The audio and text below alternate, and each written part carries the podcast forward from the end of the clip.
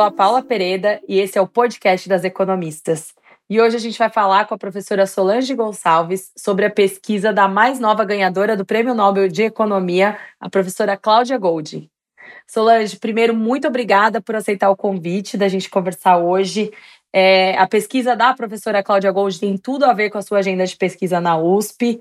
E uma coisa que eu acho interessante é que ela tem as raízes na história econômica, né? E nesse resgate histórico, ela mostra que a participação feminina no mercado de trabalho dos Estados Unidos ele não teve uma, uma trajetória ascendente, mas foi em uma curva de U. Então, para começar, eu queria que você falasse um pouco dessa ideia da curva em formato de U no mercado de trabalho feminino dos Estados Unidos. Legal, Paula. Primeiramente, muito obrigada pelo convite. É um prazer estar aqui falando um pouquinho hoje sobre o trabalho da Gold e é uma, um dia muito feliz, né, para todos nós, não só é, os, economistas é, da área de economia do trabalho e, e né, a Cláudia Goldin tem muitos resultados interessantes aí para a economia do gênero e da família também, mas eu acho que para todas as pesquisadoras é, em economia e para a sociedade como um todo, né? Então hoje é realmente um, um marco, né, para para todos, assim, né? É, e aí eu vou começar então falando dessa ideia, né, da curva de U, do formato da curva de U para a participação no mercado de trabalho dos Estados Unidos. Então, um dos principais estudos da, da Claudia Golding é, é um estudo que se baseou numa coleta e na utilização de dados muito interessantes no mercado de trabalho dos Estados Unidos e muito, muito amplos em termos de, de tempo, né, de período. Então, é mais de 200 anos aí de dados que foram utilizados, o que por si só já é algo impressionante, né? Alguém conseguir, a gente sabe que uma das maiores limitações que a gente tem são os dados, né? Com certeza. Então, já por si só já é impressionante, né? E, e ela focou em mostrar nesse estudo justamente como se comportava a participação feminina no mercado de trabalho ao longo desse grande período. Então, talvez o que se pensasse como é, natural, né, que seria uma tendência é, crescente ao longo do tempo, um, um resultado super surpreendente do, do, do, paper dela, do estudo dela, é justamente que essa curva não tem essa, esse formato de trajetória ascendente o tempo todo. Então, na verdade, ela tem esse formato de U, é, e, e, o que está por trás disso é um momento, né, no início do século XIX, em que a gente tem uma queda na participação feminina no mercado de trabalho, e é o momento da transição é, de uma sociedade agrária para uma sociedade industrial. Então, por conta desse ambiente talvez mais precário e hostil né, das fábricas, a gente vê esse, essa diminuição aí na participação feminina no mercado de trabalho americano. É, além né, de questões é, familiares, que eu vou falar já já, mas é, essa queda justamente está relacionada um pouco a essa transição da sociedade. É, e logo depois a gente tem, é, chegando, após chegar nesse vale aí do que seria esse formato de U, a parte mais baixa da curva U, a gente tem aí um, um crescimento, né? Volta a crescer a participação das mulheres no mercado de trabalho, e aí, principalmente com o crescimento e desenvolvimento do setor de serviços, que até hoje é um setor super intensivo em mão de obra feminina, né? Mas aí a gente pode falar um pouco sobre as, os problemas né, que, esse, que o setor de serviços tem também, mas é, sempre tem, desde, desde o princípio, uma alocação grande de mulheres no setor de serviços. E depois também né, é a questão do aumento do nível educacional das mulheres, né, o papel da educação. Então, aí a gente vai ter, de fato, a parte do U que começa a ter é, a trajetória ascendente da participação feminina no mercado de trabalho. Então, é, as questões da, do aumento do nível educacional das mulheres e dos métodos adoção e o surgimento dos métodos é, contraceptivos. Né? E uma das questões relacionadas a, esse, a essa queda, né, esse momento de queda que a Cláudia, a Cláudia Goldin discute, é justamente também esses resultados jogaram luz né, sobre como as mulheres tomam decisões no mercado de trabalho desde aquela época e desde sempre né? É uma escolha entre cuidar dos filhos e estar alocada nos cuidados da família ou trabalhar nas fábricas, né? Hoje não é diferente, né? Esse trade-off, essa, essa escolha, né? Legal, Solange. Você falou da questão da educação, né, da evolução é, da escolaridade das mulheres, que fez com essa retomada do U. Mas o que a gente observa é que as diferenças salariais entre homens e mulheres ainda persistem, apesar das mulheres terem, é, é, às vezes, até mais escolaridades uh, do que os homens. E queria que você falasse um pouco o que, que a pesquisa da Golding fala sobre o diferencial salarial de gênero também. É, acho que essa é uma área em que a Cláudia Golding tem também uma grande contribuição. Então, nesse debate sobre os determinantes dessa desigualdade salarial, que a gente chama de gap de gênero, né? Mas seria a desigualdade e a disparidade salarial entre homens e mulheres no mercado de trabalho. Então, como você disse, essas diferenças elas diminuíram consideravelmente, mas elas ainda são existentes e, e preocupantes. É, nos estudos da Golding, ela vai discutir muito que, é, historicamente, é, de fato, grande parte dessa desigualdade salarial ela seria explicada por diferenças na educação e nas escolhas profissionais.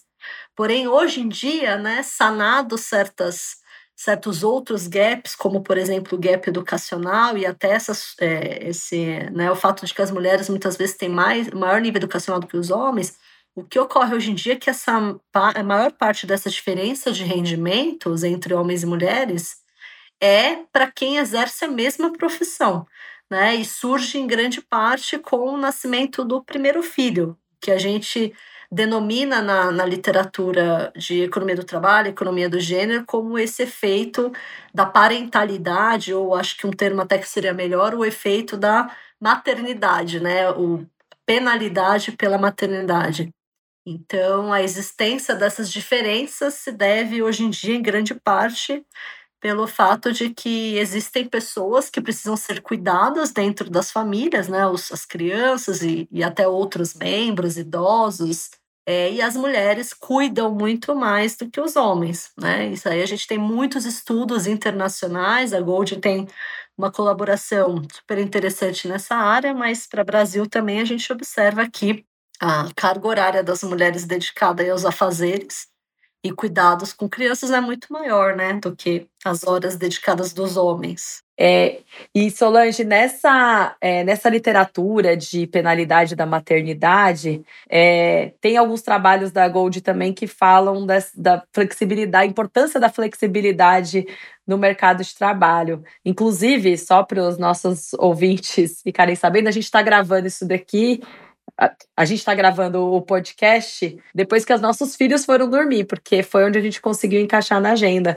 Então, o quanto essa flexibilidade no mercado de trabalho ela é importante para as mulheres? Então, pois é, né, Paula? No nosso caso aqui, né, a gente é bem, muito beneficiada por essa flexibilidade, né? Mas isso tem custos, né? E, mas assim, o que a gente pode é, falar um pouco, né, do, da discussão que a Golden faz nos, nos trabalhos dela, ela vai falar justamente de como as mulheres elas tendem ter uma tendência maior a aceitar empregos mais flexíveis e justamente esses são os empregos com menor chances de promoção. Já posso até falar um, um pouco uhum. disso, mas as mulheres aceitam muito mais justamente porque elas têm essa necessidade da maior carga, carga horária com os filhos, né? Necessidade porque, infelizmente, a gente não tem esse balanço dessa carga horária de alocação, né? Alocada para as tarefas domiciliares e cuidados com outros membros.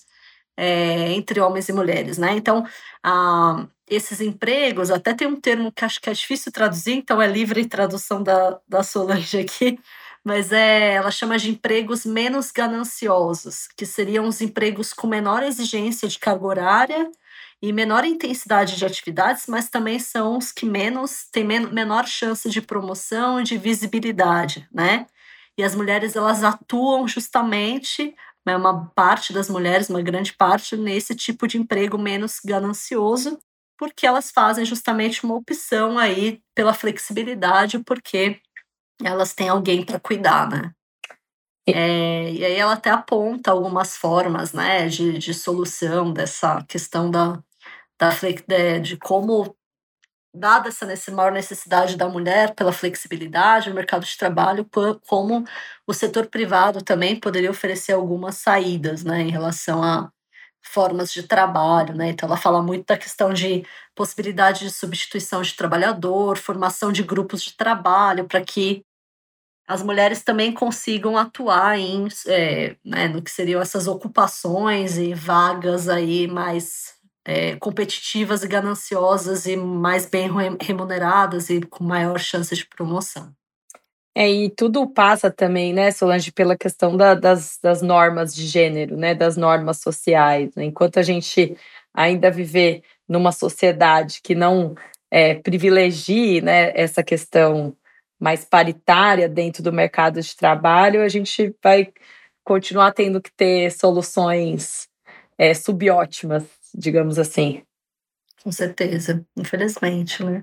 E, Solange, é, a, a Cláudia Gold também tem é, estudos aí falando da participação das mulheres na carreira acadêmica em economia, que também nos interessa bastante aqui, né, para o nosso público do podcast.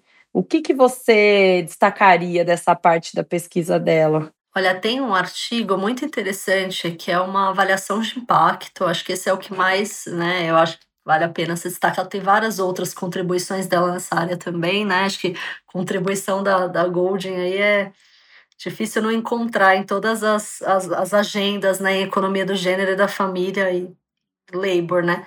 Mas é uma avaliação de impacto de um programa que chama é, The Undergraduate Women in Economics é, Challenge.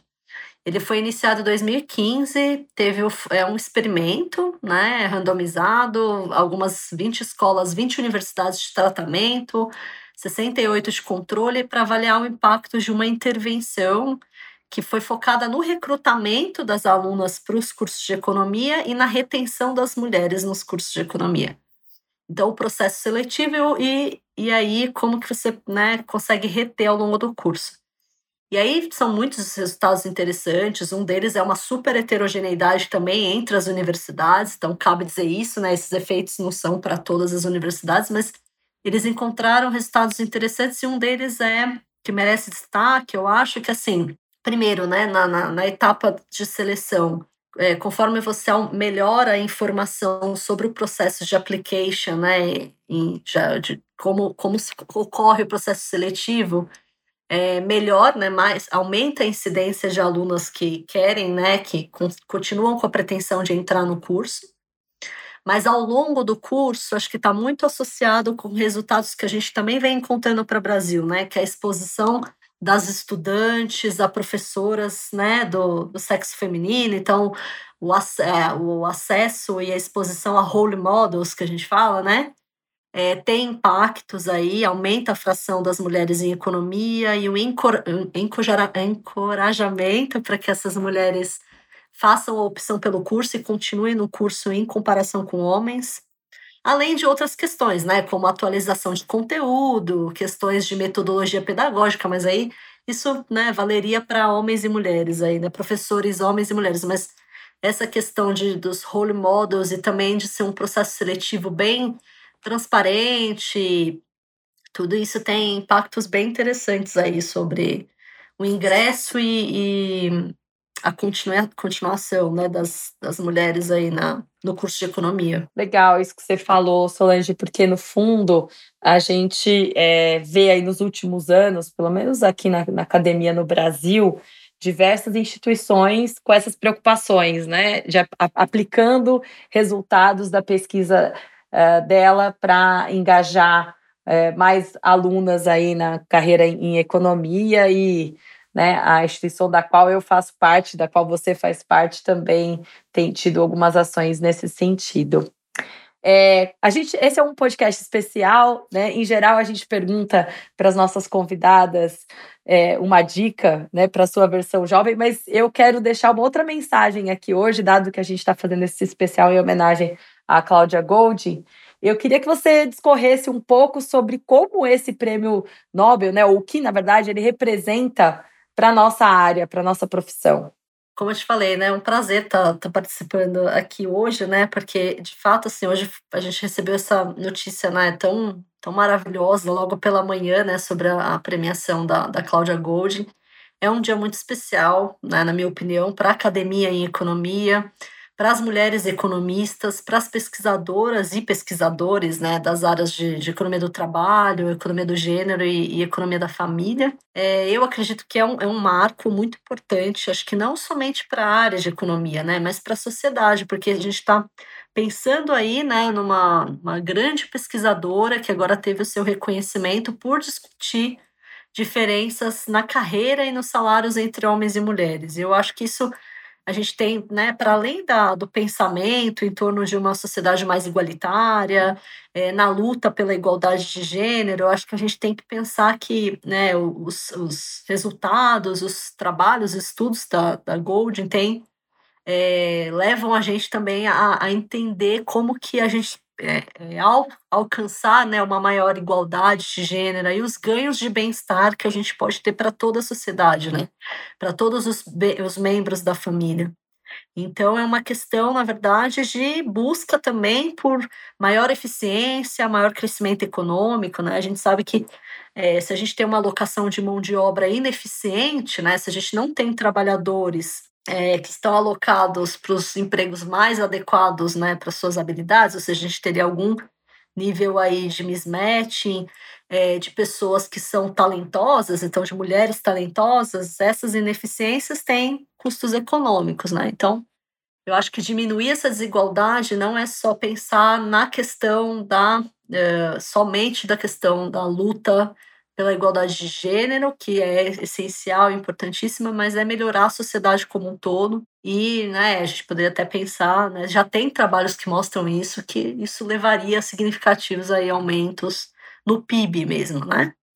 E aí, se você até me permite falar uma frase que, na verdade, eu, eu encontrei hoje, Paula, de um podcast que ela participou do, do IMF, né, do, do FMI, é uma fala dela super interessante, que ela fala que ela começou, né, no vou, vou livre tradução da Solange aqui também, mas ela fala de novo, né, livre tradução. livre tradução. No campo da história, é, a década de 70 foi um período de muito trabalho de história social com foco nas famílias. E é isso aqui é ela dizendo, né? E eu estava trabalhando nisso e de, de repente eu percebi que havia uma pessoa da família de quem ninguém falava porque não havia muita informação sobre a pessoa. E essa era a esposa e a mãe. Essa pessoa foi completamente negligenciada. Então eu decidi que eu escreveria a sua história e esse foi o meu livro, né? E aquela falando do livro dela, Understanding the Gender Gap. Então, eu achei assim, pesquisando um pouco mais sobre as questões pessoais dela, essa trajetória, né, da história para para economia do trabalho e as discussões de gênero, eu encontrei, eu achei super interessante essa, essa fala dela aqui. Muito legal. E as mulheres não estão sendo negligenciadas com essa, ah, com essa honra desse prêmio. Né, a questão da representatividade ela vai além da equidade, ela é, melhora né, é, desenvolvimento econômico, gera desenvolvimento econômico, melhora o crescimento e também muda a agenda de pesquisa e a vida das pessoas. É, Solange, muito obrigada por conversar aqui hoje, assim, de forma rápida e despretensiosa aqui sobre essa pesquisadora incrível que a gente está muito feliz aqui de, de ter esse reconhecimento na, na, na nossa profissão. Imagina, Paula, eu que agradeço. Foi realmente um prazer aí conseguir é, ter essa oportunidade de colaborar né, com com a discussão num dia tão feliz aí para todos, todos nós. E a gente fica por aqui. O podcast das economistas continua em alguns dias. Assina nosso feed para você saber quando a gente vai subir mais um episódio. O podcast das economistas é uma produção afiliada ao grupo das economistas da USP. A Laura Carpusca e a Paula Pereira são as coordenadoras do podcast. Os demais membros do comitê das economistas são a Fabiana Rocha, a Maria Dolores Dias e a Solange Gonçalves. Nosso editor de som e mixagem é o Henrique Oliveira. Nossa cantora é Flávia Albano e o trompetista Alan Marques. Nossa designer é a Tata Mato. E nossa entrevistada de hoje foi a Solange Gonçalves. Muito obrigada e até o próximo podcast das economistas. Assina nosso feed.